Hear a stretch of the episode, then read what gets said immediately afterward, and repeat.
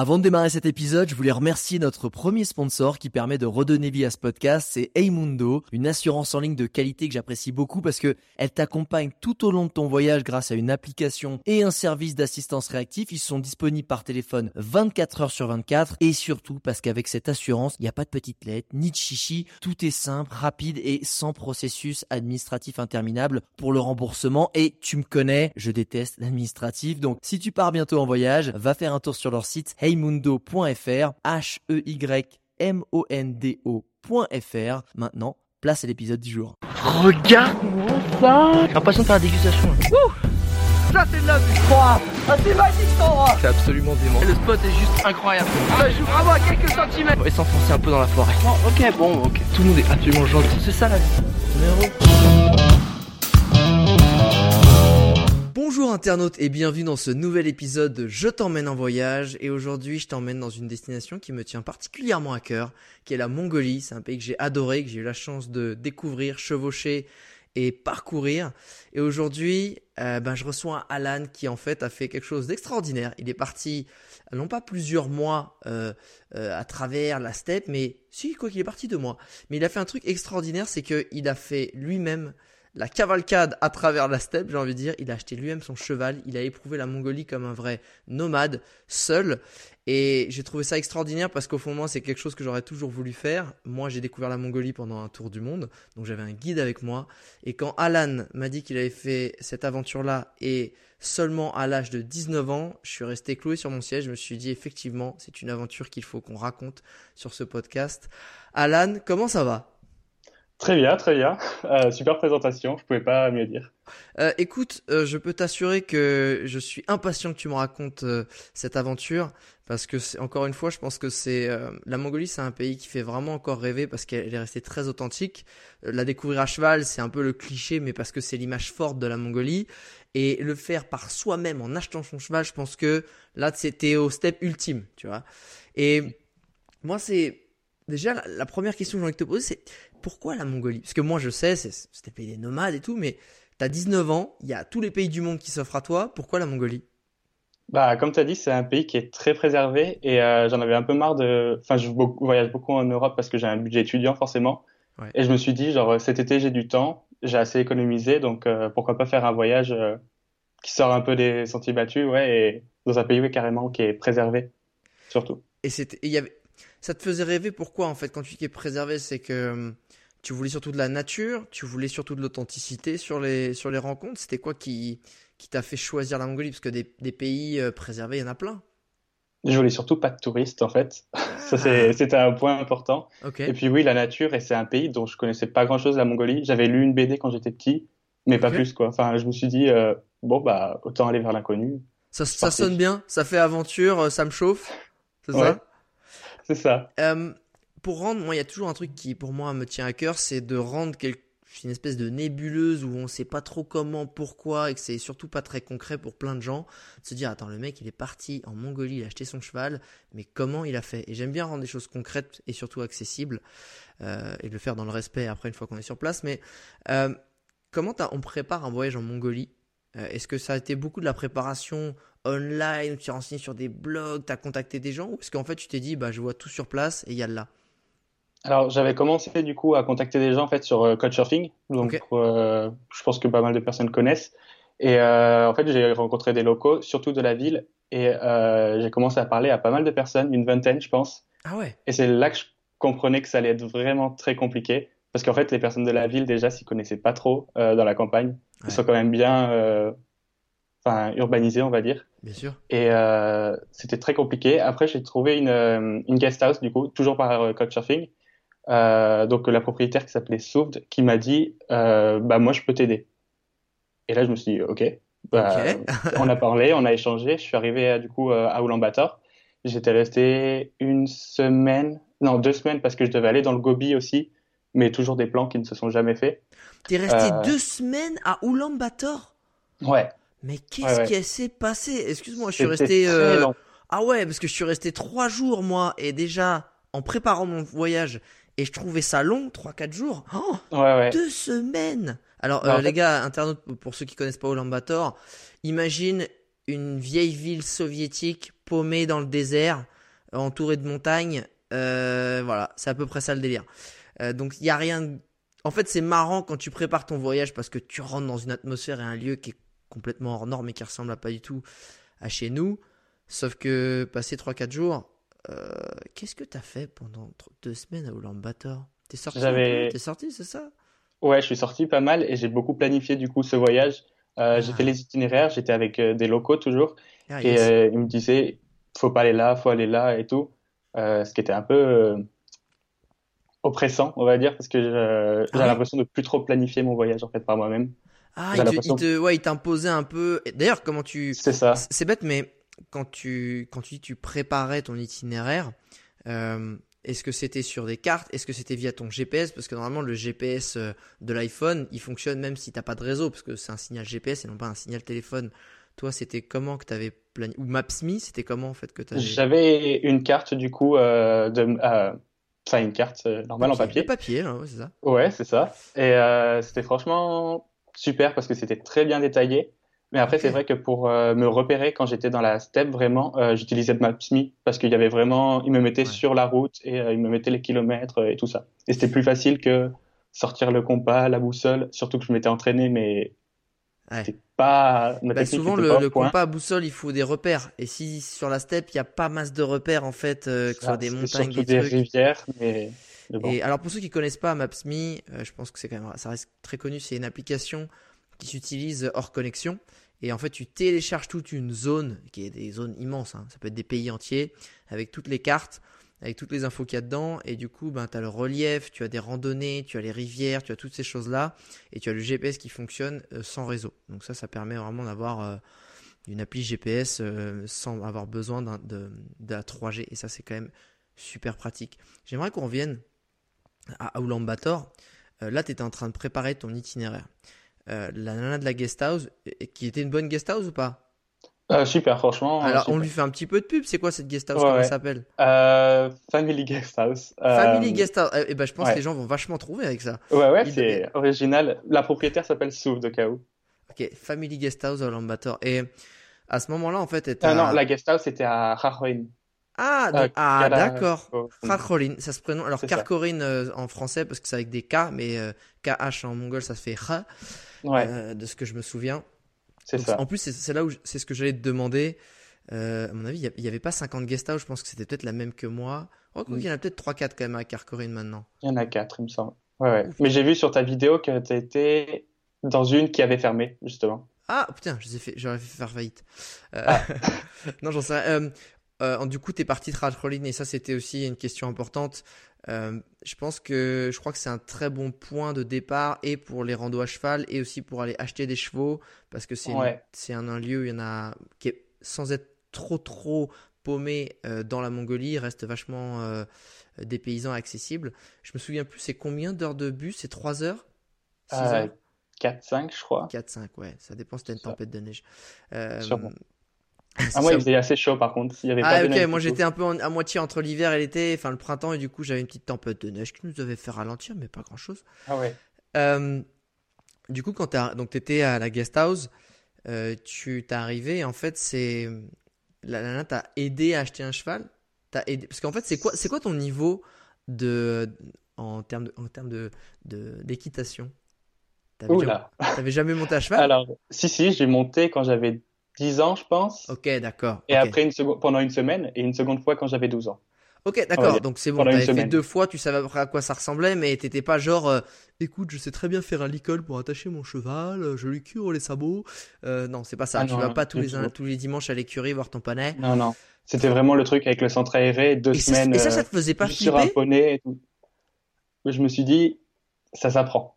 Ah ok, d'accord. Parce que t'es au courant quand même que si t'es au milieu de la steppe, tu tombes, que ton cheval se barre, qu'est-ce qui se Ouais. passe? Ah, t'es tout seul, t'es tout seul, t'es tout seul. D'accord, très bien. Et ça, ça te faisait pas flipper?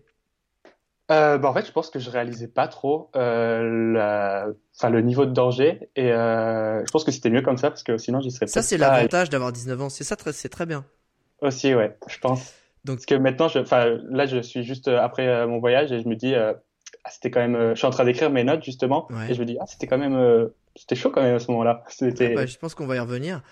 Donc Ouais. là, t'es es à Khalkhalin, t'es dans la guest house et t'as envie d'acheter un cheval. Euh, Qu'est-ce qui se passe en fait? C'est la personne qui t'a mis en contact avec une, avec un fermier, enfin un, un, un nomade qui vendait des chevaux? Et ben en fait, dans sa guest house, elle avait déjà des chevaux, euh, Ah. sauf que celui qu'elle voulait me vendre, c'était forcément euh, pas le meilleur, on va dire. Ouais. C'était bien en forme, quoi. Et ouais, il était pas. Non, je me voyais pas euh, faire Tu l'aventure pas très lui, vif. quoi. Il était pas très, ça allait pas fort. Non, non, pas du tout. Euh, elle en avait un autre que je voulais justement. Enfin, avec lui, ça allait bien. Il était un peu euh, con, on va dire, mais j'aimais bien. Il avait du caractère, quoi. Et euh, au final, il a été vendu. Donc, euh, juste avant que je prenne ma Oh décision. merde. Donc déjà là, ça fait deux chevaux, deux chevaux. Et ensuite, je suis allé vers d'autres guest houses parce que ça faisait déjà une semaine que je commençais à tester, enfin les chevaux, à tester l'équipement et tout ça, à finaliser mon. Ouais, c'est beaucoup de temps. C'est des. Ah ouais, de ça fait trois semaines. T'as mis trois semaines pour. Ah mais écoute, hein, et c'est là où Ouais, tu vois, je trouve ça génial parce que souvent les gens ils croient que t'arrives, hop, au bout de deux jours, t'es déjà en train de chevaucher sur la steppe et qu'en fait vivre une expérience comme ça, ça, euh, ben voilà, ça nécessite de se donner les moyens, ça nécessite de, de préparer les choses et que bah écoute, apparemment tu y es arrivé donc. euh, mais t'as pris le Ouais, temps ouais. et Ouais, ça, ça se mérite, je pense, ça se mérite. Voilà. Et justement, après l'histoire du cheval que tu vas nous, nous raconter, j'aimerais que tu nous racontes aussi sur, euh, sur ton équipement qui va être super intéressant. Ouais. Bref, pour l'instant, en termes de shopping euh, équidé, euh, c'est pas fou. Il y a deux chevaux qui te sont passés sous le nez. T'es allé voir Ouais. notre guest house et ensuite? Un troisième cheval qui m'est passé, enfin Ah qui qui me convenait pas non plus, euh, qui était encore plus gros, plus plus petit, plus gros. Je pense qu'il était vraiment en fin de carrière lui. Ok. C'était pas toujours pas le bon. Et euh, du coup, je rentre euh, un peu à la guest house. Euh, franchement, pas trop le moral parce que ça fait quand même euh, trois semaines que je suis là. Sur deux mois, ça fait quand même euh, c'est Ouais. une bonne partie du voyage, quoi. Ouais. Et euh, je me dis bon, est-ce que c'était trop gros peut-être de vouloir faire ça? Est-ce que je devrais prendre un guide et tout? Ouais. Beaucoup de doutes à ce moment-là. Ouais. Euh, après, j'ai eu de la chance. Enfin, je suis resté du coup une semaine dans la guest house. J'ai vu énormément de personnes qui tournaient à chaque fois. Enfin, j'étais un peu le doyen, même si j'étais resté une semaine. C'était un peu drôle d'ailleurs. Et euh, à chaque fois, j'avais énormément de touristes. euh, Enfin, énormément. 4-5, mais pour la Mongolie, c'est beaucoup. Et euh, beaucoup de Français qui m'encourageaient à chaque fois, me disaient, mais non, c'est génial, tu vas vivre l'aventure de ta vie et tout ça. Ah, Et là, franchement, si j'avais été seul, peut-être que j'aurais abandonné, mais en étant encouragé, ça a été vraiment, je pense, que c'est ce qui m'a, ce qui m'a fait encore, enfin, me redonner un deuxième élan de motivation, quoi. Parce que les gens que tu croisais dans la guest house, eux, ils étaient quoi? Ils étaient sur des, ils faisaient des trips en van russe ou ils faisaient des trips avec des guides? Oula, euh, j'ai rencontré un gars qui faisait un trip à pied de la Mongolie. Ah, lui, ok, au-dessus du game, effectivement. Ouais, ouais, ouais. Des gens qui faisaient de l'autostop. Ah, Ça ouais, aussi, en. Mongolie? Ouais, ouais, de- euh, ça a marché, hein. Ça a marché. Il n'y a pas de bagnole. Euh, Il y a peut-être 100% de réussite à chaque fois, c'est peut-être pour ça. Ça doit être ça, ouais. Et après, des familles, des, euh, des touristes, enfin, beaucoup de, de tours orga- organisés quand même. Après. Ah, ok, je vois. Bon, et ce cheval, tu l'as trouvé si, t'as, si tu Eh l'as bah, fait après. Il Zou- était Souped, où? du Comment t'as fait pour le trouver ce cheval? Eh ben, j'ai quand même encore galéré. Avec Souped, euh, du coup, un matin, elle me dit, bon, bah, j'ai une idée, euh, on va quelque part. Du coup, on prend la voiture pendant quelques heures. Genre, euh, à un moment, on tourne dans la À steppe. carrément, quelques avait heures? de- Ouais, quelques heures quand même. Et euh, à un moment, il n'y avait pas de, enfin, il y avait pas de route et on tourne dans la steppe, genre à éviter les marmottes et tout. Et euh, on s'arrête au beau milieu de, enfin, un peu du, le haut d'une colline et on descend de la colline. Et genre là, il y a des gens qu'elle connaissait quoi. Enfin des, Ouais, des il y nomades une genre d'écurie au beau milieu de nulle part avec euh, une trentaine de chevaux, je pense. Yes. Et là, je me suis dit bon, je devrais en trouver un. Sur, sur 1 sur 30 quand même, là, il y a, y a- y a- y a des chances. Ouais, ouais. Et du coup, là, je regarde déjà les chevaux, enfin, tous en super bon état. Donc, enfin, super bon état. c'est- c'est moche de dire ça là. Ouais, c'est C'est très moche. une bagnole là, Mais, dis euh, donc. non, mais en, bo- enfin, pas de En bonne- en bonne euh, forme bon en physique. point, on va dire. En Voilà, bonne forme c'est ça. Et, euh, et ouais, du coup, enfin, après, ça allait très vite. euh, coup de lasso, il m'en a pris un. Je me suis dit, ok, ça marche. Et voilà, j'ai eu mon cheval après. Et alors ça c'est, euh, moi à l'époque, euh, c'est horrible de dire ça aussi, c'est pas très beau, j'ai l'impression que je suis né le 18e siècle. Quand j'y suis allé en 2011, euh, les chevaux étaient encore, en fait c'est le même prix, c'est un prix fixe pour les chevaux, c'était 300 euros. Est-ce que maintenant euh, les prix ont augmenté et surtout est-ce que s'il y a un prix qui est différent en fonction de, les- de la forme du cheval? Euh, ouais, le prix a quand même pas mal augmenté. Moi, je l'ai payé tro- euh, 500 euros du coup. Ok. On m'a expliqué que ça avait beaucoup augmenté par rapport au marché chinois, qu'en fait, qui les achètent pour la viande, du coup. Oh là là, les mecs, mais ils sont partout, les gars, c'est abusé. Ouais, ouais. Ouais. Et ouais, du coup, 500 euros. Et encore, il y en a qui, dans les guest un peu plus célèbres, on va dire, il y en a qui les vendaient quand même à 700 avec l'équipement et tout ça. Ouais, ouais, ils font des packages normal pour te faciliter la vie. Ouais. Après, euh, tu sais, quand t'as. C'est pareil, hein, si tu payes plus cher mais que t'as gagné deux semaines ou dix jours, au final, les dépenses que t'as fait pendant ces dix jours, bon, bah, tu vois, c'est euh, et l'énergie, et l'énergie euh, physique et mentale, parce que ça t'a demandé quand même. Mais je trouve ça cool, en fait, que t'aies éprouvé euh, tout le process pendant deux à trois semaines. Ça t'a donné encore plus, euh, je pense, la capacité à apprécier ce voyage. Ouais, carrément. Ok, attends, parce que là, t'as que le cheval. Qui s'appelait comment? Tu lui as donné Bâtard. Hein? Je l'ai appelé bâtard. Pas... Mais t'es méchant Mais Non, t'es non, non. mais super méchant Alors déjà en français ouais, ça veut dire bâtard, mais déjà ça a du caractère, je trouve ça ça lui allait bien. Bâtard. Et ensuite, je l'ai écrit B A T A A R en mongol. Et ça veut dire quelque chose en mongol, héros. Ah Ah, T'es un là, bâtard, ça- ça veut dire que t'es il y a un... un peu Ok, il y a un truc un peu marrant à faire en français, effectivement. Ouais, comme Ulan Bator, enfin Bator, c'est euh, le héros rouge. Du coup, c'est de là Ah, que je l'ai Ah, appris. je ne savais pas. Ouais. Tu vois, je ne savais pas. J'imagine que ça fait référence à Gengis Khan, mais... Non, ça fait référence aux communistes euh, qui les Ah, avaient Oh merde, d'accord, ok. Ah, rien à voir. un peu moins Euh, cool. Gengis Khan. C'est truc con, truc technique. T'es dans la steppe, t'es content, merci, tu bois un petit coup de vodka pour fêter ça, euh, t'avais pris ton cash avec toi, j'espère que t'avais pensé à prendre ton cash avec toi quand même. Euh, bah, je suis allé retirer du coup. Euh, je me rappelle, c'était Attends, tu te fous de 1 moi million 500 000 Tugrit. Attends, t'étais dans la steppe, t'as fait plusieurs heures pour aller les trouver, et tu dis, euh, excusez-moi, où est-ce qu'il est le distributeur le plus proche? T'as vraiment sorti ça? Euh, non, bah après, en fait, à- je suis retourné à la guest house et j'ai donné l'argent à, à du coup, la Ok. propriétaire. et, Ouais. euh, et le cheval, il est arrivé comment? Euh, bah, c'est le fils de Souf, du coup, qui a fait euh, les heures qu'on a fait en voiture, qui les a fait le retour à cheval, du coup. Ah ouais.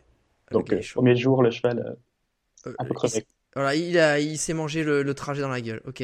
Ah ouais, c'est pour ça. Après, je suis pas parti directement. Ouais, pour qu'il Donc, puisse euh, se reposer, ok. Ouais. Et Euh, pour l'équipement. En termes d'équipement, justement, ça a été quoi la liste, la shopping list? Qu'est-ce qu'il faut pour partir trois semaines dans la steppe en Mongolie? Oula, alors déjà, j'avais déjà mon équipement. Donc, euh, j'avais pris une tente, Ok. Un panneau solaire pour l'électricité, l'électricité, pourquoi pour euh, charger mon portable. Je fais des vidéos aussi, du coup, charger ma caméra. Ah, ok, très Et bien. euh, pratique quand même, pour charger la lampe torche et tout. Ok. Et euh, sac de couchage. Ça, c'était ce que tu euh, as amené de la France. C'est ça. Et une gourde aussi pour boire. euh, je sais pas si tu connais la Life Straw pour euh, boire euh, l'eau des rivières. Super, bien sûr. Ça t'évite de Ouais. faire bouillir, de perdre du temps, de perdre du gaz, c'est ça? C'est ça. Surtout qu'en altitude, pour faire bouillir, euh, c'est long, quoi. Ouais, tu m'étonnes. Et puis, il faisait pas très chaud, j'imagine? Aussi. Ah, si, il faisait chaud Ok, d'accord. Si ça, ça allait. Bah, la nuit, moins, mais euh, la, la journée, quand même, il y avait pas mal. Qu'est-ce que t'as acheté sur la place, du coup? Euh, sur place, j'ai acheté du coup. Bah, j'ai fait mes courses pour. euh, du coup, je faisais les, les courses une semaine par une semaine. Ok. Et euh, donc, C'est- le C'est quoi les piquet- courses? Attends, c'est quoi les courses quand on part parcourir la steppe à cheval? Eh ben là, c'était triste. Franchement, j'ai acheté des pâtes, de la sauce tomate. J'ai acheté des sardines une fois, mais j'en rachèterai plus parce que c'était du hareng au final, c'était dégueulasse. Euh, et des gâteaux. Plein de, de trucs sucrés. Vraiment plein de trucs sucrés. Pour te redonner un peu la pêche. C'est ça, ouais. Et euh, on est d'accord que tu avais aussi acheté une gazinière et un réchaud? Ouais, un réchaud du coup que j'ai acheté sur place. Euh, donc ouais, j'avais le piquet, la corde, le réchaud, euh, le sac pour mettre sur mon cheval. Ouais. Et après l'équipement, du coup la selle et la bride. Et tu es en train de me dire, parce que ce que été étonné aussi, c'est que tu es parti avec un seul cheval. Souvent, quand on part en Ouais. randonnée, on part avec son cheval et ce qu'on appelle un cheval de bas. Et un cheval de Mhm. bas, c'est ben, ton cheval à toi te porte toi et le cheval de bas porte tout l'équipement, Ouais. la nourriture, etc. Toi, tu avais tout sur le même cheval? C'est ça. T'es un mec pas euh, très sympa depuis le début avec ce, avec ce petit bâtard, Ah, le euh, pauvre. ça allait, j'avais pour 10 kilos de matériel, on va dire. Ok, Donc, ça va. Je pèse 60, je faisais 65 à l'époque, mais ok, ça va. En fait, c'est comme s'il y avait va. un mec de 87 kilos, 90 kilos qui montait dessus. Toi, avec tout l'équipement, ça revenait au même. c'est ça, c'est ça, c'est ce que je me disais. Ok, tu te rassurais un peu avec ça. Exactement. Donc ça veut dire que tu es parti, donc là tu as tout ton matériel, tu as tes courses pour la semaine, tu as enfin ton petit bâtard qui est prêt et qui est chaud et qui est reposé parce que bah, tu as, fait, as continué à préparer un peu ton départ. Qu'est-ce qui s'est passé le jour du départ? Comment ça se passe? Raconte-nous comment, dans quel état d'esprit tu étais. Euh, est-ce que c'était de la peur? Est-ce que c'était de l'excitation? Est-ce que c'était de l'exaltation? Vas-y, mets-nous mets -nous dans l'ambiance. On est, tu sais quoi? Regarde, ça là, c'est un casque de réalité virtuelle. Je suis en train de le poser, on le pose tous sur nos yeux. Emmène-nous avec toi. À quoi ça ressemble? Bah, Le départ a été compliqué.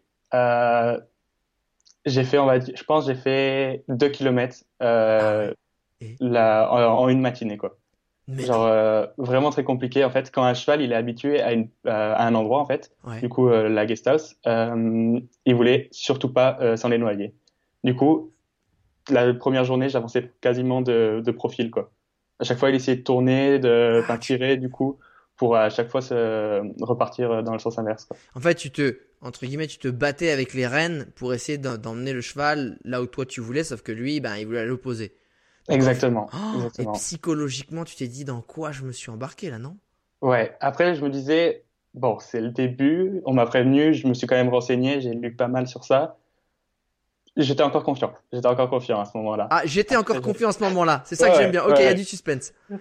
Bah ouais, quand même. Et euh, par contre, la traversée de la ville, ça c'était un peu compliqué. J'ai traversé les routes et tout, genre euh, c'était pas. Et ça faisait. j'étais pas. J'étais pas, pas, super prêt, genre euh, pour euh, pour ça, je pense. Enfin, les routes me faisaient un peu peur, surtout avec le cheval du coup qui essayait de, enfin qui marchait de côté. Ouais. Euh, je me disais bon, tu vas te faire, tu vas faire il panique, c'est du goudron, il est pas trop habitué à ça. Donc ouais, la, la fin du premier jour, j'étais vraiment démoralisé. Je me dis bon, j'ai fait 5 km du coup dans la journée. Ouais. Je suis pas loin de la guest house. Qu'est-ce que je fais? Je continue ou Ah euh, ouais. Ah. T'as eu ce truc quand même de bon. ouais. On, est on est qu'à 2 km, je suis vraiment pas bien. Est-ce que est-ce que je rentre ou pas quoi? C'est ça, c'est ça. Et puis euh, j'ai ce truc à chaque fois avant un voyage. Donc il y a deux équipes. Il y a ceux qui sont trop excités et il y a ceux qui disent non, j'y vais pas. Et euh, moi je suis la deuxième équipe carrément. Et ah euh, alors que je sais très bien que j'ai envie, que ça va être trop bien et tout, mais je me dis ça fait quoi si je fais demi-tour? Genre. C'est dingue que tu aies choisi un voyage aussi aventureux et, et vraiment pas évident, alors que dans ta tête, tu un profil de voyageur qui se dit Ah non, en fait non. Ouais, je trouve ça, bah, je trouve ça, encore plus de, je trouve que c'est encore plus de mérite, c'est génial. Hmm. Bah, je le suis, mais vraiment au dernier moment. Je peux passer des mois et jamais me lasser à planifier un, un voyage. Je me dis, ouais, ça va être trop bien. Au dernier moment, je me dis, c'est pas grave si j'y vais pas. Alors que je sais que je vais m'en vouloir toute ma vie. Et heureusement, j'ai jamais, euh, je me suis jamais dit, non, j'y vais pas. Et, euh, justement, donc à ce moment-là, tu plantes ta tente, tu refais pas demi-tour. C'est quoi les gestes aujourd'hui? Bon, bah, que tu dois connaître par cœur hein, au bout de trois semaines euh, après dans la ouais c'est quoi les gestes, justement, des étapes step by step qu'il faut faire quand on arrive au milieu de la steppe, qu'on doit poser son campement et qu'on a un cheval à gérer? Euh, Déjà, en général, tu t'arrêtes à quelle heure ou à quel moment? Raconte-nous, c'est quoi les, quoi les steps? Alors, je m'arrêtais environ à 19h chaque jour. Il faisait nuit euh, complètement ou il faisait encore jour Non, pas du tout. J'avais encore une bonne heure devant moi quand même pour. Donc une heure avant le coucher de soleil. C'est ça, c'est ça. Donc euh, j'enlève déjà le, le, sac qui était sur la selle de mon, de mon cheval, parce que ça fait quand même... Euh, au bout d'une journée, ça fait quand même lourd. Euh, D'ailleurs, en le portant, j'ai bien réalisé.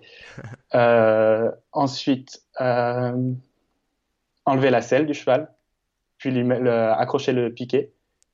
Donc, alors, c'est quoi le piquet Explique. Alors, c'est un... Ils appellent ça un rond de béton.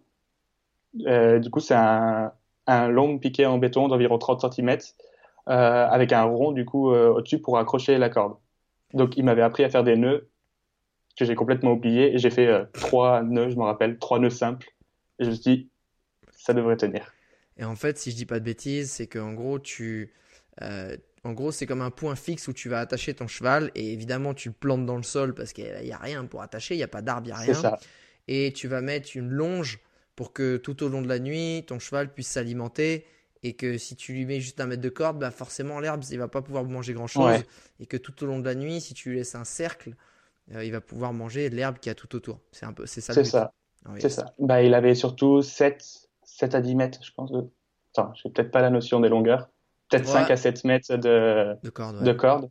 Et euh, ouais, le, je me rappelle que je le, je le mettais à deux endroits différents. Donc déjà quand je, quand je me posais, du coup, quand je mettais ma tente, et ensuite avant de me coucher pour euh, changer euh, déjà l'herbe, parce que en, en quelques heures déjà, il avait mangé la, une bonne partie. Surtout que l'herbe en Mongolie, il y en a pas énormément. Ah bah c'est pas, elle est pas Du très coup, haute, euh, elle est pas très, ouais. je pense que c'est pas la plus pas nourrissante.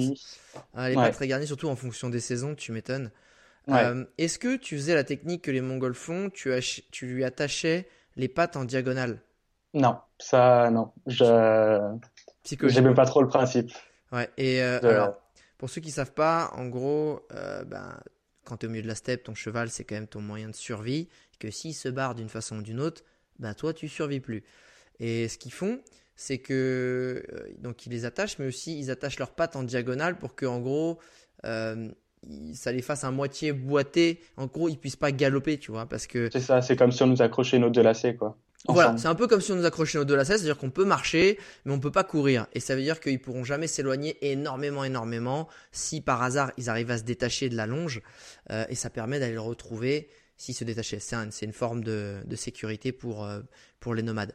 Mais toi, tu l'as pas fait. Ok. Ouais, non. Euh, ok, on l'a mis, on l'a, on l'a longé, il, il est en train de brouter. Qu'est-ce que toi tu fais? Euh, j'installe ma tente déjà. Donc, euh, je n'avais même pas essayé en France euh, de l'installer. Donc là, c'était une toute nouvelle tente, toute euh, compacte. J'étais trop content. Et euh, je commence à la mettre et je galère déjà les premières heures jusqu'à la tombée de la nuit vraiment. Et je me dis, Ah, genre pourquoi tu réfléchis pas avant? Ah, genre t'as pas testé la tente, genre les, les super tentes qui doivent être ultra optimisées, qui se, qui se montent en deux secondes parce qu'il y a tel truc. Et en fait, toi, t'as galéré juste à la monter pendant une demi-heure. Ouais, ouais, ouais. Parce que en fait, j'avais essayé chez moi, sauf que c'est une tente que tu peux pas monter en fait si tu euh, si tu l'accroches pas dans le sol. Et vu que je suis en appartement, que j'ai pas de cours, je me suis dit Ah, ouais. bon, on verra sur place. C'est ce que j'ai fait. Et du coup, t'as réussi à chaque fois à l'accrocher dans le sol? Ouais, ça va. Ouais, j'ai réussi à chaque fois. Le, ça va, le sol était pas. Je m'attendais vraiment à ce qu'il soit très euh, rocheux, mais au final, c'était assez euh, tendre, on va dire, C'est pour meuble, mettre la, ouais.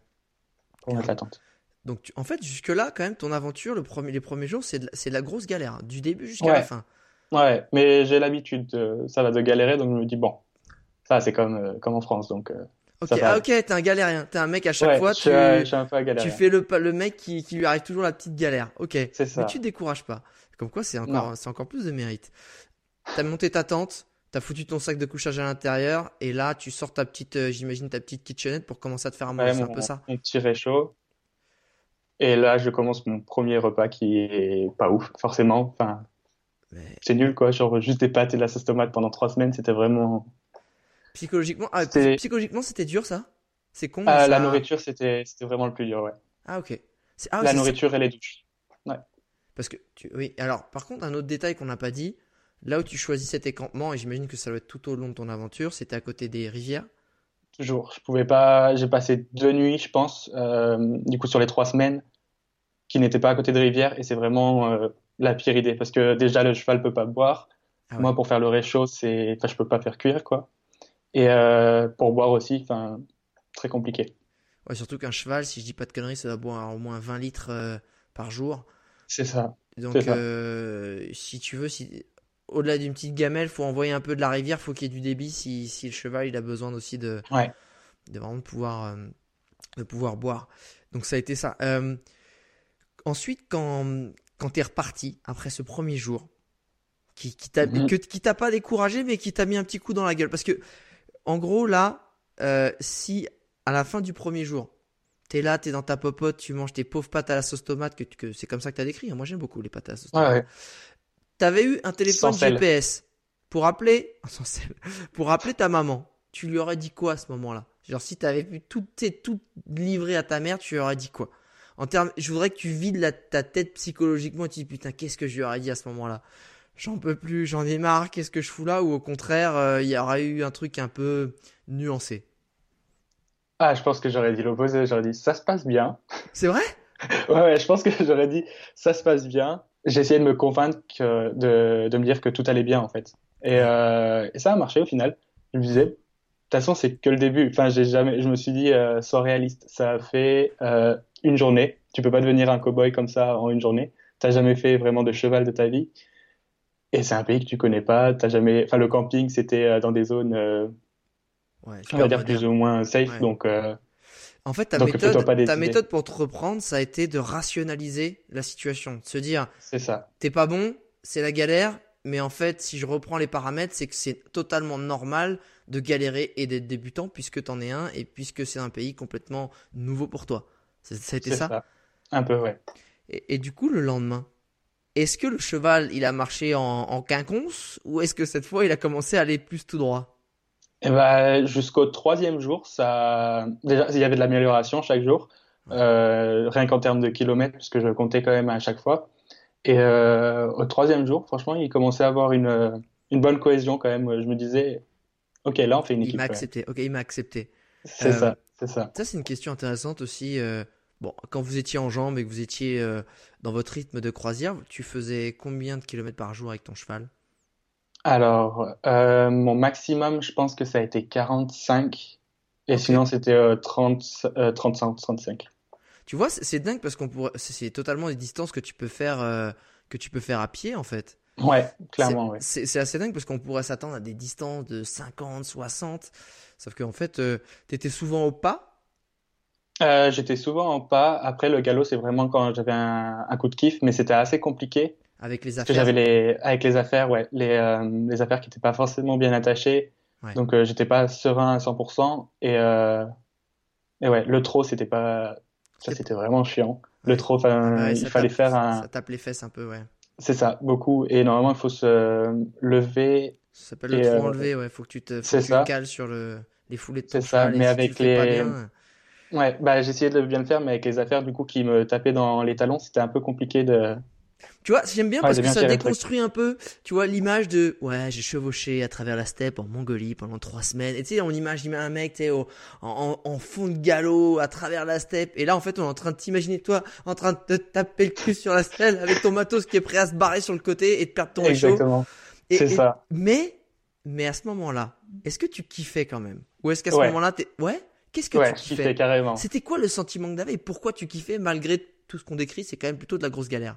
Ah bah la liberté carrément. Enfin, j'avais envie de faire un truc, je le faisais. J'étais là avec mon cheval au milieu de la Mongolie, je me suis dit ah, ça change quand même pas mal. T'as- Il y a quelques semaines, tu étais en train de galérer quand même à planifier, t'avais pas de cheval, t'avais pas d'équipement. Donc pas mal, pas mal. Et est-ce que très vite, euh, le fait, parce que là tu été très vite seul au milieu de la steppe, ça, ça a eu un impact. euh, Enfin, quel a été l'impact sur toi? Est-ce que c'est quelque chose tu dis, putain, j'aimerais bien, les gens me manquent? Ou au contraire, oh, ça fait du bien d'être seul? Le, le vide et la solitude a eu quel impact sur toi et comment tu l'as comment tu l'as géré? Ça a été quoi ta relation avec la solitude? Alors, ça va, les trois semaines, je les ai plutôt bien passées. Euh, le seul truc, c'était que parler, c'était un peu, ça me manquait un peu de parler quand même avec quelqu'un. Enfin, d'avoir une simple discussion, c'était, euh, c'était le Graal, quoi. Enfin, c'était un peu, ouais, c'était assez frustrant de ne pas pouvoir parler, surtout de s'exprimer du coup avec euh, les nomades que je rencontrais. Et c'était des gestes. J'avais appris qu'une seule phrase et euh, c'était pas ouf pour une conversation, quoi. qui, qui était quoi cette phrase, si tu t'en souviens encore? Euh, en mongol. Ouais. En mongol, c'est Bikansara Morer Ail Bara. Ça veut dire veut dire- salut, tu vas bien? Non, même pas, ça veut dire euh, je suis seul et je traverse la Mongolie euh, à cheval. Ah, ok. C'était pour un peu expliquer, pour pas leur dire, euh, pour pas qu'ils pensent ah, il est perdu. Ouais. Alors. Ça c'est génial. Tu m'emmènes sur un sujet qui évidemment euh, nous intrigue tous. À travers la steppe, est-ce que tu as, durant ces trois semaines, est-ce que tu as rencontré des nomades justement? Ouais, euh, j'ai rencontré bah, des nomades tous les jours, carrément. Enfin, je pensais vraiment qu'il y avait des. Ah, peut-être pas tous les jours, il y avait des zones où c'était un peu plus montagneuse et il y a peut-être des jours où j'ai rencontré personne, je pense. Euh... Mais oui, après, j'ai dormi, du coup, sur les 21 jours, j'ai dormi trois nuits dans des yourtes, du coup, chez les nomades. Ah ouais, sympa. Ouais. Ah, tu t'es pas fait inviter plus que ça? Non, pas plus que ça. Je pensais que j'avais beaucoup lu sur l'hospitalité mongole et euh, je pensais que vraiment ça allait être euh, récurrent, quoi. Ouais. Mais pas tant que ça au final. Et la première fois, c'est moi qui ai quand même, euh, enfin, qui suis allé voir les gens, je leur ai parlé et au final, ils ont quand même proposé à la fin. Ah, c'est ça. Et, et, alors, comment ça se passe? Du coup, tu rencontrais des gens, mais ils, s'ils t'invitaient pas, c'est parce que c'était. Si tu les rencontrais le matin, ils disaient, oh, attends, on va passer toute la journée avec lui. Ouais. euh, le Déjà. Euh, il y avait dans la journée, je me disais, bon, il est, enfin, il est 2 heures de l'après-midi, euh, ça fait un peu tôt, enfin, j'ai pas Ouais, envie ouais. de finir ma journée comme ça. Donc, euh, donc ouais, j'attendais vraiment le soir et, et certains venaient me regarder, m'aider à mettre mon camp, mais n'avaient pas forcément après le, le réflexe d'inviter. Après, je trouve que ça dépendait beaucoup des classes sociales, je pense. Euh, ça se voit un peu quand même dans la steppe, il y a quand même une Ah ouais? Tu veux dire classe que sociale, ouais. des classes, tu sens qu'il y a différents niveaux euh, de, de, de nomades, c'est-à-dire en termes de classe sociale? Euh, ouais, carrément, ça se voit déjà par rapport au bétail et ensuite euh, avec le niveau de luxe, on va dire, dans la yourte. Parce que on pense qu'une yourte, en fait, c'est vide, mais il y a carrément, enfin, il y a des meubles, il y a l'électricité, ils ont des panneaux solaires. Certains ont le, enfin, la télé, il y a le- une antenne et tout. Et ça se voit carrément. Enfin, déjà, ça se voit à la Alors, télé. On se reprend hein, sur, euh, sur le luxe, c'est des meubles en bois avec des grands lits et, un, et le meuble un peu, il y a un meuble qui peut être meuble télé ou le meuble aussi avec euh, euh, pour le, le côté religieux euh, et le meuble de salle de bain, mais c'est imagine c'est que du bois en général, hein, c'est quand même des C'est ça. C'est pas du luxe, euh, t'arrives pas, c'est pas c'est pas Samsung compagnie quand même, tu vois. Ouais, mais je m'attendais vraiment à, vraiment un peu à une yourte avec euh, des lits, un feu, Ouais. deux, trois gamelles et c'est tout. Ah. Donc euh, là, je me suis dit, Eh, ils ont la télé, les gars, quand même. Ouais. C'est ok. Je pensais pas. Et, euh, et, et en fait, qui t'a invité le plus? C'est-à-dire que c'est des, des gens qui, qui étaient euh, plus aisés, j'imagine, c'est ça? Euh, non, l'opposé, au Ah, contraire. ok. Ouais, les, les gens plus aisés. D'ailleurs, le contact était un peu plus difficile, je pense. Enfin, après, j'ai j'ai dormi avec trois dans trois familles, donc euh, je peux pas trop me faire une idée non plus. Ouais. Euh, mais ouais, j'ai j'ai une euh, j'ai ma meilleure expérience c'était avec la première famille du coup qui était euh, là on voyait que c'était vraiment. Ah Bah raconte comment ça s'est passé.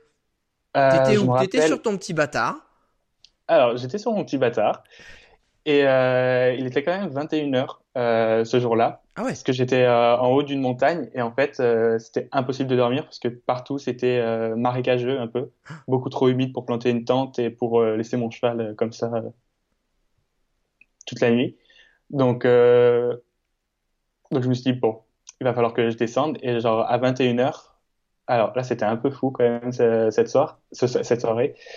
Euh, en fait, j'étais complètement perdu. Du coup, je, je voyais rien du tout. D'habitude, il fait, les nuits sont très éclairées.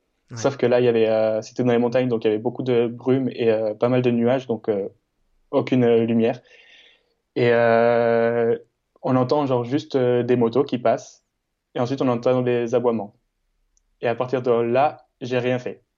C'est juste mon cheval qui est, qui est parti en direction de la lumière vers Ah, les. Ouais, Ah, c'est pour ça ouais. que tu dis on a entendu. Parce que j'ai si on a entendu, je suis le mec, il était Oui, pas seul dans sa tête. Ah ouais, t'es Ah dans oui, une. oui. Là, t'es une vraie équipe. Là, tu Ouais, dis ouais, plus. euh, ok. Ah oui, c'était le dixième Là, tu jour. dis plus en euh, bon état. Là, bâtard, ça devient un vrai pote quand même. Ah oui, là, franchement, euh, bâtard, bah, il me manque toujours quand même euh, un peu là. Enfin, un peu, beaucoup.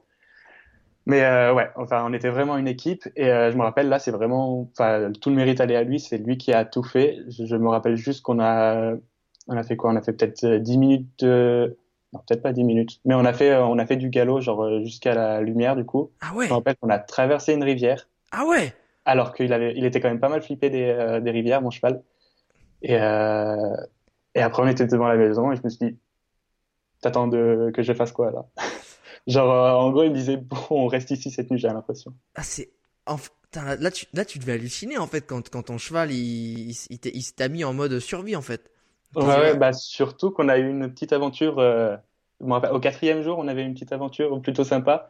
Et je me suis dit, bon, Qu'est-ce qui s'est euh, passé bah, en fait, euh, dans la nuit, il s'est barré. Non. Si. Si, si. Ah, tu t'es réveillé, t'avais plus de cheval. Je me suis réveillé, je voyais le piquet, je voyais la, la corde et il y avait rien au bout. Ah. Donc il t'est arrivé le cauchemar de ce que, ok, de ce qu'on vous, ce qu'on, ce qu'on redoute quand on part à cheval. Euh, C'est oh. ça. Euh, qu'est-ce que t'as fait? Premier réflexe, j'ai enfi- enfin, je me suis J'ai appelé ma mère. Bah, impossible, impossible. J'avais même pas de, de portable satellite ou un truc comme ça. Ouais. Euh, donc je me suis habillé, j'ai pris mes jumelles, gros sprint jusqu'à la, la colline la plus haute, et j'ai essayé de regarder, enfin chercher aux alentours euh, s'il y avait un cheval.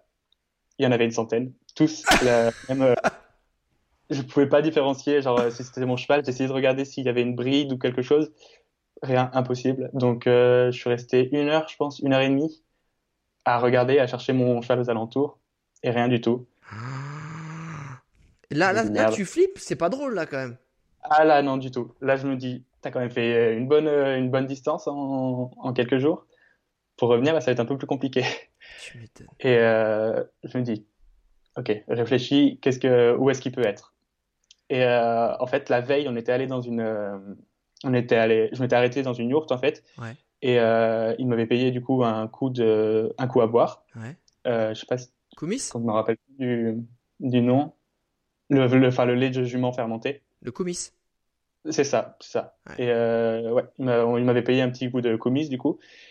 Et euh, en fait, à chaque fois, je savais que mon cheval, dès qu'il y avait une yourte, en fait, il s'y approchait parce que euh, à chaque fois, il y a d'autres chevaux et il se dit, bah là, c'est, on va s'y arrêter, je vais pouvoir C'est cool, c'est un mon petit peu son moment de détente aussi. Donc en fait, t'as essayé de ça. retrouver la yourte de la veille. Ouais, c'est ça, qui était à 5 km quand même. Et du coup, est-ce que c'est Et 5 j'ai km à pied Comment? avec tout ton matériel ou tu l'as laissé sur place? J'ai tout laissé sur place. Enfin, je me suis pas dit, Et bon, comment t'as peux fait pas- pour retrouver ah, C'était le long de la rivière pour te rediriger euh, Tu t'es remis sur Maps.me, t'as suivi le, le bouton bleu ou euh, Euh, bah, j'avais, ouais, j'avais mis un, un repère un petit, euh, un petit pin en fait sur le lieu où je m'étais arrêté. Du Oh coup, la bonne idée. c'était, c'était tranquille. Ah ouais, du coup, et il était là? Attends, attends, parce que t'arrives. Parce que t'as fait 5 bornes, t'es mignon toi, mais tu t'es dit putain, ici il est pas là-bas. euh. Ouais, mais les 5 bornes, ça va. J'ai fait, euh, je pense, j'ai fait un kilomètre et ensuite il y a un gars en moto qui m'a pris sur sa moto et m'a emmené, euh, Oh là-bas. Donc euh, ça allait. Alors ça c'est un truc qu'il faut vraiment comprendre internaute si t'es jamais allé en Mongolie. Euh, la steppe, quand tu regardes, il y a personne, sauf qu'en fait il y a toujours du monde.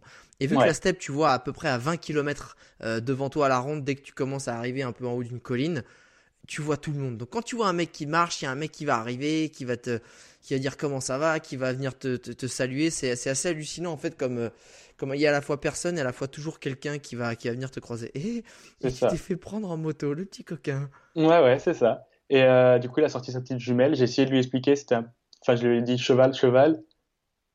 Et j'ai plus. Enfin, j'ai essayé de mimer quoi.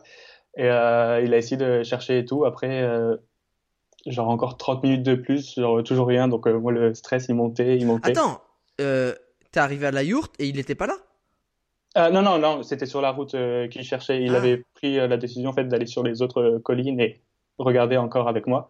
Ah. Et après, on est allé à la yourte une fois que j'avais réussi du coup à me faire comprendre. Et, et il était là, heureusement.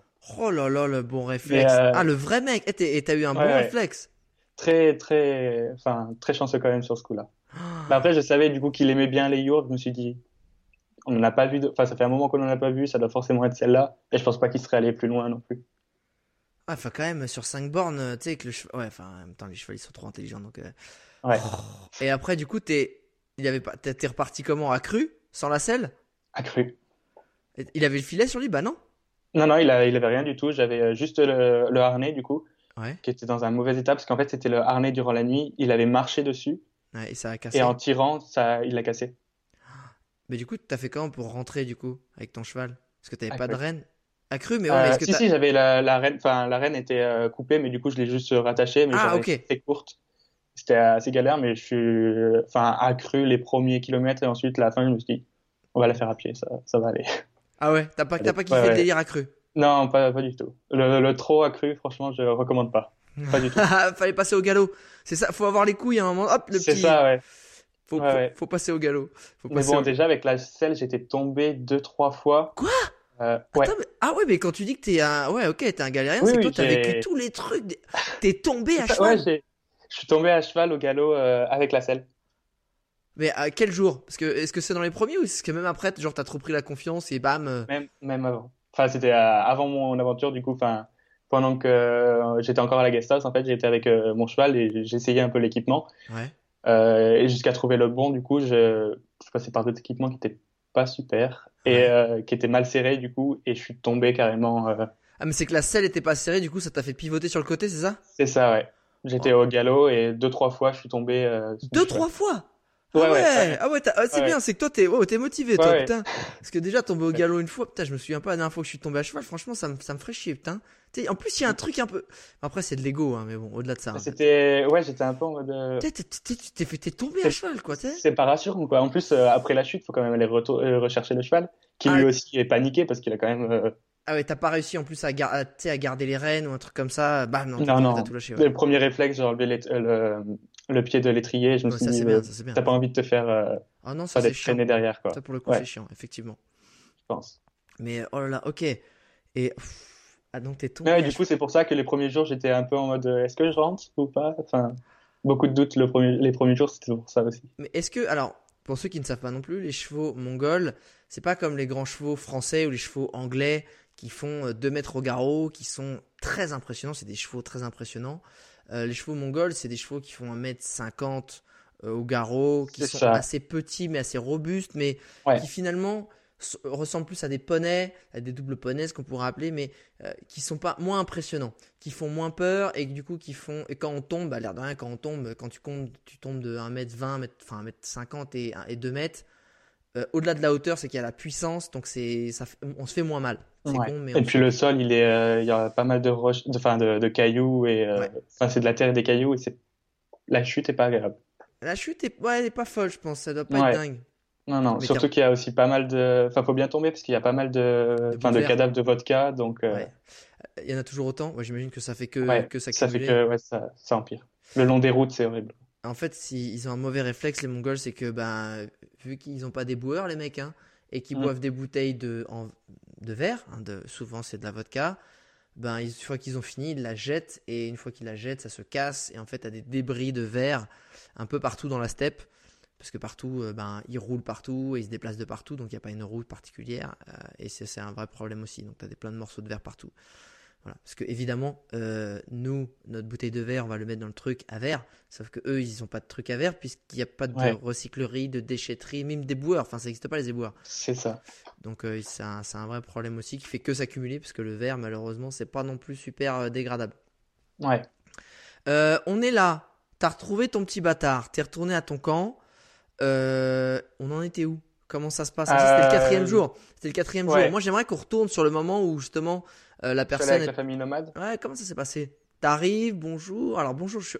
oh, tu fais tu sors ta phrase que tu connais. Je sors ma phrase. Je- Du coup, il commence je la suis- je- Je, conversation. traverse la Mongolie à cheval. C'est ça. Voilà, Il continue la après conversation. Et là, je fais, je sais pas. Enfin, Ah. je, je sais, je sais rien du tout. En plus, je peux parler anglais, mais enfin, enfin, ça, ça sert à rien. Ils comprennent pas que je parle français ou anglais. De toute façon, pour eux, je pense que c'est. Est-ce que C'est t'avais un pas un la petit guide de conversation? Ça, ça m'a été assez utile. Si. J'avais le, j'avais le Lonely Planet du coup, et dedans il y avait euh, un petit guide de conversation, mais j'ai très vite, euh, je me suis très vite rendu compte que c'était que de la bouffe dedans en fait. Il y avait pas. Ah, moi, j'en avais acheté un exprès gu- guide de conversation euh, franco-mongole Ah ouais. et que j'avais trouvé en Lambator en fait. Et, euh, et en fait, c'est pratique parce que c'est bah, une phrase marquée en mongol, une phrase marquée en français. T'as pas besoin d'apprendre. Les phrases sont toutes ça. faites et tu peux montrer en fait. Donc ça, ça aide vachement pour décrire un sentiment, une envie. euh, une- parce que si t'es en dit, bah attends, je viens, je vais t'aider dans la ferme. Euh, voilà, Ouais. va, va faire comprendre ça, toi. Faut être bon en ça. mime. Donc t'as participé en fait? Tu t'es fait euh, comment t'as fait? Ouais, bah le repas le soir, on a regardé un film, je me rappelle. C'était Maléfique en mongol. C'était particulier. Mais euh, mais ouais, après on a, on a- enfin on est tous allés euh, se coucher. Enfin, il m'avait laissé carrément un lit. Mhm. Je me rappelle, il y avait deux filles de moins de 5 ans, je pense, et euh, une fille un peu plus âgée de 15, Ouais. euh, qui toujours était en mouvement dans la, dans la yourte, qui avait toujours quelque chose à faire, qui aidait toujours ses parents. Ça, je trouvais ça impressionnant d'ailleurs, euh, enfin, pour son âge. Et, Et toi, fait t'étais là, tu foutais rien. Bah, j'essayais, mais ils voulaient pas, quoi. C'était, euh, ouais, c'est- ils étaient très euh, fiers, en fait, je pense, d'avoir un invité, et ils voulaient pas me faire euh, faire quelque chose. T'as été coupé du bois, t'as été lâché un truc quand même. Euh, ouais, le lendemain, on était, euh, on avait pressé euh, une sorte de fromage pour, euh, enfin, pour enlever le lait du coup et faire leur Ouais. euh, fromage. Ah, Et euh, mais je me suis dit, ouais, je me suis senti un peu mal parce que même, euh, enfin, du coup, le père de famille était allé euh, attacher mon cheval. Il avait tout fait. Moi, j'étais là, je, je mangeais. C'était un peu, c'était un peu malaisant, mais je- ça partait d'une bonne intention, donc t'acceptes. Coup. cool. Et puis après, je pense que c'est aussi tes, premières expériences, tu sais, c'est c'est de te dire, euh, comment je me situe, comment je me comporte et qu'est-ce que je dois faire. Et je pense que c'est aussi avec l'expérience et la répétition. Bah, le jour d'après, tu vas dire, bah non, bah ok, il, me laisse là, moi je veux aller aider, donc euh, je vais aider. Enfin, tu vois, c'est aussi, euh, c'est être à l'aise avec une situation, donc toute situation nouvelle. en fait, déjà, tu veux surtout pas vexer, tu veux surtout pas mal faire, donc tu ne fais rien, donc il y a encore rien de mal à ça. Et c'est, hop, la situation se représente, tu dis, bah tiens, je vais tester ça. Ok, je vois que ça passe. Donc la fois d'après, tu vas faire ça, plus un autre truc. Donc j'imagine que c'est un peu comme ça que ça s'est passé aussi. Aussi, ouais. ouais, Et enfin, je pense qu'ils comprenaient pas aussi le, enfin, mon envie d'en apprendre un peu plus et tout, parce que, enfin, ils doivent pas avoir ce genre de problème de vouloir partir à l'aventure, je pense. Ouais. Enfin, c'est pas je pense qu'on est dans des sociétés pas mal euh, différentes quand même. Et euh, je me suis, j'ai essayé aussi de me mettre, euh, alors, enfin, dans le sens inverse, je me suis dit si j'avais quelqu'un chez moi est-ce que j'accepterais Non. Donc. Euh... Non, touche à rien, tu vas tout péter. Reste là. C'est ça. Ah, t'as une, une gueule de euh, con. De toute façon, donc reste là, bouge pas. Je crois que t'es un galérien qui fait que des conneries. Reste là, bouge pas. On va te filer un peu de, de vodka. Et euh, c'est quoi dans ce voyage en fait, quand t'en parles et quand tu le racontes ou, ou les souvenirs que t'as, c'est quoi les choses de entre guillemets de bien? C'est quoi les choses positives que tu gardes en mémoire? Les grandes images fortes que tu gardes en mémoire en fait, c'est quoi? Euh, pas la nourriture déjà. euh, mais vraiment, c'était vraiment horrible. Mais euh, clairement, le sentiment de liberté, euh, l'aventure avec le cheval. Ça, c'était vraiment, c'était vraiment. Je pensais pas d'ailleurs m'attacher autant. Euh, je le voyais pas non plus comme un véhicule, mais je me disais pas que ça allait être une relation faite aussi fusionnelle après trois semaines. Mais ouais, vraiment, euh, ma relation avec le, avec Bâtard, du coup, qui me manque encore et euh, les nomades. Clairement, l'hospitalité mongole, c'est pas une légende quand même. Enfin, c'est vraiment, c'était vraiment une très très bonne expérience.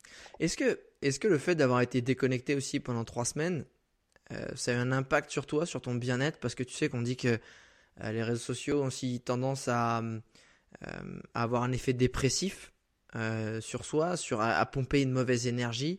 Est-ce que, et tu sais, bah, ça joue sur, sur les plus jeunes malheureusement. Est-ce que toi, le fait d'avoir euh, été déconnecté euh, par la force des choses pendant trois semaines, ça, tu penses, ça a aussi eu un impact positif sur toi? Ça, Ou au contraire, ça t'a manqué de pas pouvoir parler à des gens, pas pouvoir regarder tes réseaux sociaux, pas pouvoir envoyer des messages? Peut-être que je me trompe, peut-être que ça a eu cet effet-là? Alors, c'est vrai que je suis quand même pas mal, euh, enfin, en France, sur les réseaux sociaux, enfin, je suis quand même assez actif et en Mongolie, j'ai pas vraiment arrêté en fait. Tous les cinq jours, j'avais du coup du réseau. Et euh, je continuais de partager. Et justement, j'ai découvert une, un nouvel aspect, on va dire, des réseaux sociaux. Ouais. Enfin, qui est quand même euh, le, le, principe de base, c'est vraiment enfin, le partage. Mm-hmm. Et euh, vraiment, là, j'ai vraiment compris le, le, sens des réseaux sociaux et la, enfin, la force que c'était. Du coup, j'interagissais avec les personnes. Ils me posaient des questions, du coup, comment il s'appelait mon cheval, le prix, enfin, l'équipement. Je demandais des conseils. J'ai beaucoup de personnes qui me suivent et qui s'y connaissent pas mal en équitation. Donc là, c'était vraiment très utile euh, cet aspect-là des réseaux. D'ailleurs, c'est quoi ton, ton, ton ID, ton blaze sur Instagram? Euh, C'est Where is Alan? Where is Alan? C'est ça. Where is tiré du bas Alan avec deux L. C'est un peu chiant à dire, un peu long. Non, mais c'est euh, ça, ça, se tient bien. Et en fait, c'était ça en fait qui était. Euh, en fait, t'es passé du consommateur au producteur de contenu en fait. Et c'est là Exactement. où, où en fait t'as compris ben, tous les avantages aussi, les côtés positifs des réseaux sociaux. C'est cool. Parce qu'en fait, euh, t'avais acheté une puce locale et en fait, tous les 5 jours, tu étais près d'une ville et ça captait, c'est ça? Ça captait la 3 euh, bah, En fait, les, euh, ils ont des monuments euh, bouddhistes, il me semble, qui sont en haut des montagnes. Donc c'est un gros, euh, un gros amas de pierre avec des bâtons et euh, plein de, de morceaux de tissu bleu en fait attachés. tout à fait. Et à ce moment-là, je captais toujours à Internet. Ah ok, le mec, il Donc, oh, on va faire un pèlerinage. Non non, j'ai posté mes stories, t'inquiète, je m'en fous ça. C'est nul la culture. C'était ça. Bah, en fait, c'était à côté d'une. Euh, c'est les montagnes en fait qui bloquent le réseau. Ouais. Et euh, quand j'étais en haut d'une montagne, en gros, j'avais le réseau de la ville qui venait euh, jusqu'ici. Yes. Cool. Et euh, je, voudrais qu'on qu revienne aussi sur sur Bâtard. parce que tu dis que ça a été une, j'imagine, bah, tu vois, une relation forte, que il t'a fait tomber, il t'a ramené, il t'a, enfin, vous avez vécu plein de choses ensemble. Quand tu es parti de la Mongolie, tu l'as pas emmené dans, tes, dans, dans, dans, la soute, j'imagine. Non, Qu'est-ce que tu en as fait? Tu l'as revendu, tu as donné sa liberté, tu l'as redonné à quelqu'un. Euh, Qu'est-ce que tu en as fait? Alors, j'ai pensé du coup, déjà tout au long de mon itinéraire, en fait, il y avait des gens qui me proposaient de l'acheter. Hein? Euh, ouais, Comment ça? T'es sur ton cheval dis, Viens, je te le rachète. Bah ouais, puis moi je suis à pied, connard. Non, c'est ça, c'est ça. Ils me disent, euh, je te l'achète et, et je t'emmène à la, enfin où tu veux quoi. Mais des touristes ou des, euh, ou des, ou des nomades? Des locaux, des locaux. J'avais Ah ouais. un petit carnet et du coup, euh, ils, enfin, écrivaient le prix et tout et je me suis dit, non, non, non, non, non, non, certainement pas. Euh, et oui, à chaque fois, il y avait des gens en fait qui essayaient de me l'acheter. J'ai bien dû avoir cinq, cinq personnes qui me, Ah, qui m'ont demandé. Ouais. Et, et là, Même à ils te, fois le une combien? te proposaient combien? Euh, ils me le proposaient. Le plus haut qu'on m'ait proposé, c'était 900 000. Ouais, toi tu l'as acheté 1,5 million, c'est ça? Non, 1 million. 1,5 million, c'est ça. Ok.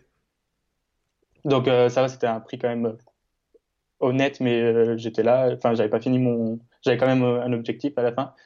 Et euh, je me dis non, enfin pour rien au monde, je, enfin je le vendrais même le même prix, genre même plus, je, je vendrais pas mon cheval maintenant. Quoi. Euh, C'est clair, il y a pas Certainement pas. d'intérêt. Ouais, clairement pas. Enfin l'aventure avant tout quoi. Et euh, du coup après la, après mon itinéraire, j'étais là, donc les derniers jours, j'étais en train de réfléchir à ce que j'allais faire de mon cheval, ce que je devais, enfin je devais rentrer, j'avais encore un, un petit bout de, de chemin à faire. Ouais.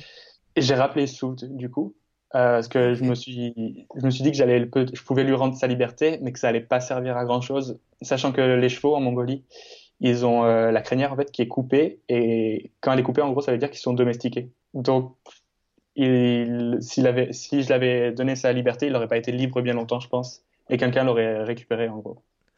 Ah, de toute façon, il n'y a, pas vraiment de chevaux sauvages en Mongolie, ils appartiennent toujours à des propriétaires. Il y a dans un parc, euh, il y a des une sorte de, ch- de cheval polonais qui est dans un parc, mais c'est très Oui. réglementé. et- Oui, le cheval de. Svalki, mais ça c'est euh, parce que c'est l'ancêtre du cheval qui a été réintroduit euh, en Mongolie, mais sinon tous les chevaux, euh, ce qu'on appelle les chevaux modernes, même s'ils sont en train de parcourir la steppe tout seuls, ils appartiennent Ouais. toujours à, un- à un propriétaire de près ou de loin, donc effectivement. C'est ça.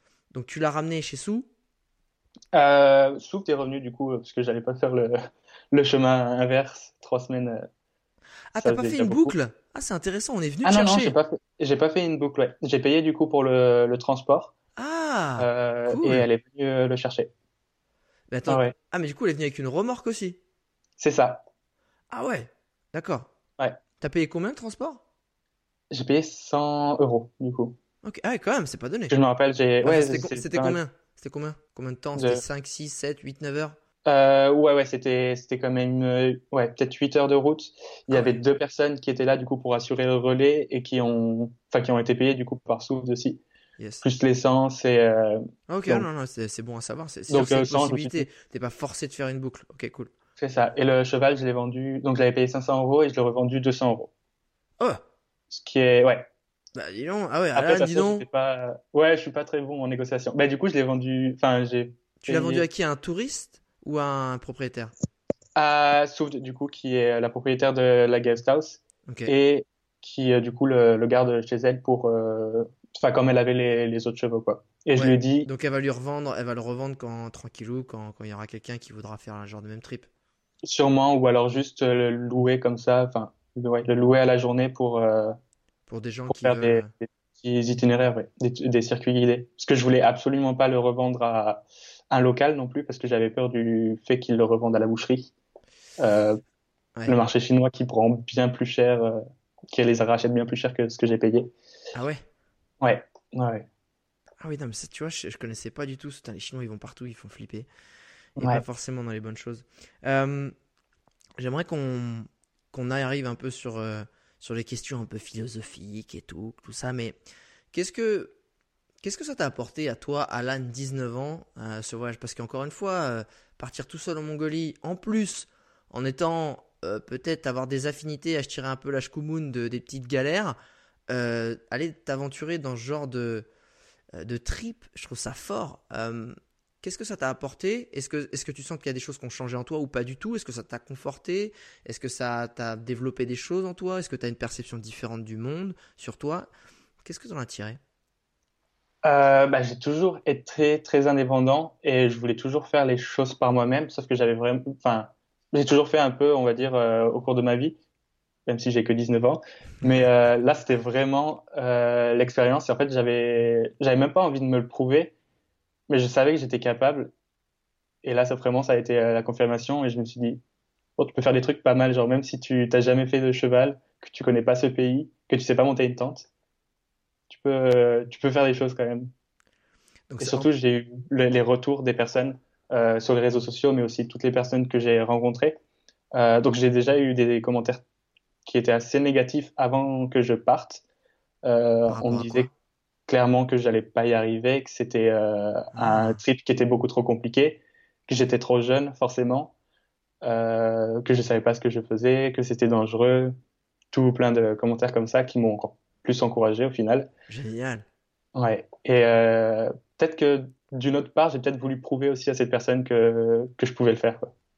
Ouais, en fait, ils ont fait que mettre de l'eau à ton moulin, de se dire, ok, moi, tu, tout ça, tu me donnes la, la niaque d'y arriver, de prouver que tu as tort, surtout parce que des, Exactement. des gens comme ça, on a envie de leur faire fermer leur bouche, hein, quand je dis comme ça. Si, donc c'est surtout ça, en fait, c'est de la confiance en toi que ça t'a apporté. De la confiance en moi, oui. Et tu sens aujourd'hui, quand tu te, t'es revenu depuis combien de temps? Euh, Donc j'étais parti en août, on est en février. Ouais, en gros 6 mois. 5, 6 mois, ouais. Ouais, 6 mois. Est-ce que tu sens que dans ton quotidien, tu as plus confiance en toi? La façon dont tu abordes les gens, la façon dont tu fais des choses, tu as. C'est ça. Ouais. Je suis beaucoup plus sociable déjà. Euh, ah. J'avais déjà fait un an à la fac et là, ma deuxième année, à la fac, je suis quand même beaucoup plus ouvert euh, vers les gens. Euh, donc ça, c'est vraiment... C'est cool, surtout qu'on fait des ah, bonnes bah, rencontres. Ouais. si tu devais donner des conseils ou si tu devais parler à un jeune de 19 ans pour justement lui l'encourager à, à, aller faire ce trip, des gens, tu sais, un jeune de 19 ans qui se pose la question, qui se dirait, ah, moi aussi, je rêve de faire ce truc-là, mais ouais, je sens que c'est pas pour moi, je, ouais, puis j'y connais rien, et qu'est-ce que tu lui dirais? Euh, bah, un jeune ou une jeune, hein, attention, ou une jeune, hein, on est d'accord. Souvent, les filles, elles ont plus de couilles que, la, que les mecs. Hein. La Mongolie, en plus, pour les, les filles, d'ailleurs, c'est super safe, euh, de ce qu'on m'a dit. Et euh, bah, du coup, je suis souvent amené à encourager des personnes maintenant qui, qui veulent faire des voyages. Et tu leur dis quoi Et j'ai toujours pas vraiment les mots, je pense. à part fonce, vas-y, aie confiance en toi. Si je l'ai fait, tu peux clairement le faire. Euh, tu ressors toutes les vraies punchlines bien stéréotypées, c'est ça, Un peu, ouais, c'est un peu nul. Mais euh, je pense déjà qu'on devrait pas se définir par euh, juste un trait de notre personnalité, par exemple. même si, par exemple, enfin moi, on m'a souvent dit, du coup, j'étais trop jeune. Je pense que je suis pas juste déterminé par ma jeunesse et qu'il y a autre chose à côté de ça. Donc je pense qu'on devrait arrêter de, enfin, ouais, de mettre des étiquettes, on va dire, et se dire, je peux pas le faire parce que je suis comme ça. Génial. Parce qu'on est bientôt bien d'autres choses aussi. Ça, ça me parle. Ça, ça me plaît. Ça, ça me plaît. Écoute, je vais terminer euh, ce podcast par les deux petites questions que j'aime bien poser à chaque fois. Si je te file les clés de la DeLorean, t'as le permis déjà ou pas? Parce que je vais pas te les filer. Euh, t'as pas le permis? Non, et la DeLorean, c'est pas ma génération. Ouais, mais c'est pas grave. tu vas, tu vas, tu, vas aller dans les archives et tu vas regarder le film. Tu vas pas. et je t'accompagnerai. Je t'accompagnerai. C'est moi qui conduirai. Si tu pouvais revivre un seul moment de ce trip de trois semaines, euh, non, ce trip de deux mois parce qu'il a duré deux mois au total euh, en Mongolie. Et encore une fois, c'est ça que je trouve génial dans ce trip, c'est que t'es pas parti euh, six mois à un an pour pouvoir faire ce, ce trip-là. T'es parti pendant tes vacances d'été. Donc c'est à la portée de tous les étudiants. Euh, c'est à la portée de tout le monde qui peut avoir euh, un mois euh, d'affilée. Donc les étudiants sont quand même vachement enclins de pouvoir vivre ce genre de trip. D'ailleurs, niveau prix, si ça peut aider, j'ai ah payé 1200 euros les deux mois, ce qui est. Hein? Ouais. Ah ouais? Avec les billets compris. Ah ouais? Donc ça fait 600 par mois, c'est un peu, c'est un peu plus avec que le ce cheval, que je sans le France, cheval. Avec... avec le cheval, tout calculé avec le cheval, la revente. revenu à 300 euros final. Ah ouais. 1000. Ah, combien Redis-moi ça s'il te plaît pour tous les étudiants qui écoutent. 1200 euros. Allez, voilà, c'est cadeau. Donc pour tous ceux qui veulent, qui disent qu'ils veulent vivre des, des rêves de fou, euh, bah tu sais quoi, va-moi au resto, fais-moi de sortie et je pense que 1200 euros ça s'atteint plutôt des extras. facilement, en tout cas en France. Fais des extras, taffe un peu. Euh, on est dans la DeLorean, je fais partir le moteur. Où est-ce que je t'emmène? Quel moment t'aurais envie de revivre euh, de ce trip et que c'est pas forcément le plus fou, c'est pas forcément le plus intense, mais quel moment t'aimerais revivre de ce trip là euh, bah, je pense que ça serait du coup euh, un fou rire que j'ai eu avec mon cheval, ah. carrément. C'était vraiment. Euh, en fait, on était en train de longer du coup la rivière principale, une des rivières principales, je pense, de la Mongolie, c'est l'Orkhon. Ouais. Et euh, donc il y avait, euh, c'était une fosse énorme, je pense, de 30 mètres, avec euh, une rivière au fond. Et euh, on était en train de la longer, du coup.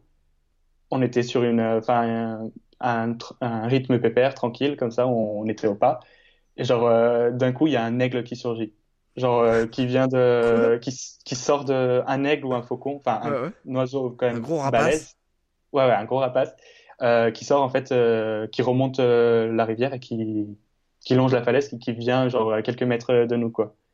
Et genre là, du coup, mon, cheval genre a paniqué, mais énormément. Genre, euh, il s'est tapé un sprint sur une trentaine de mètres.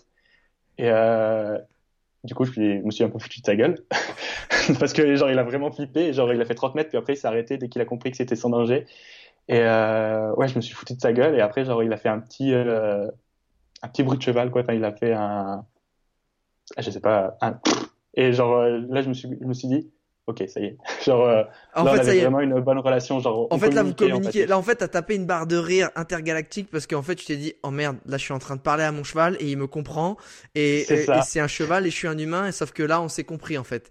Et là, tu t'es dit, on est, on est passé à un next level de, de communication et, Ouais. et- putain, énorme.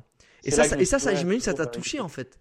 C'est ça, en fait, Ouais. ça t'a touché. Ouais, clairement, c'est vraiment. euh, un... Enfin, je pense que c'est mon meilleur souvenir quand même euh, la Mongolie. C'est pas le plus fou, c'est juste euh, 30 mètres au galop, puis un, un bruit de cheval, mais Ouais, en fait, c'est, en fait, c'est juste de sentir la fusion qu'il y a avec un être vivant et, et qui est, et qui est, qui est super belle.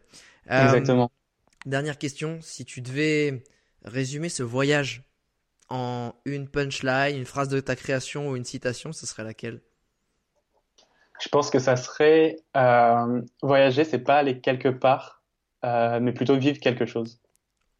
Oh Celle-là, on me l'avait jamais sortie. C'est toi Ah ouais ou c'est de quelqu'un? C'est ça sort d'où? C'est de moi, du coup, en fait, pendant mon dernier voyage, j'étais euh, en train de me dire. euh, Enfin, j'y j'y ai pensé, j'étais vraiment crevé. et Je me suis dit, faut que je la note celle-là. Eh Ça ben peut- franchement, et tu sais quoi? Je la valide, Alan. Elle est très très bien. Elle est simple et elle est très imagée. Elle est tout ce qu'on aime. Merci. Écoute, internaute, euh, j'espère que ce podcast t'a plu, qui en plus est très dépaysant et à la fois très réalisable, et c'est ça que j'aime beaucoup. Euh, avant de nous quitter, il y a toujours un truc qui nous fait plaisir, euh, c'est que c'est les petites dédicaces en story ou sur un autre réseau social que tu peux apprécier. Tu nous tags, tu nous dis ce que tu as aimé, et nous, ce qu'on aime aussi, c'est voir euh, dans quelles conditions tu as écouté le podcast, parce que c'était peut-être sur la Mongolie euh, à travers la steppe, et tu étais peut-être dans les embouteillages en train de faire ton footing ou ton jardinage.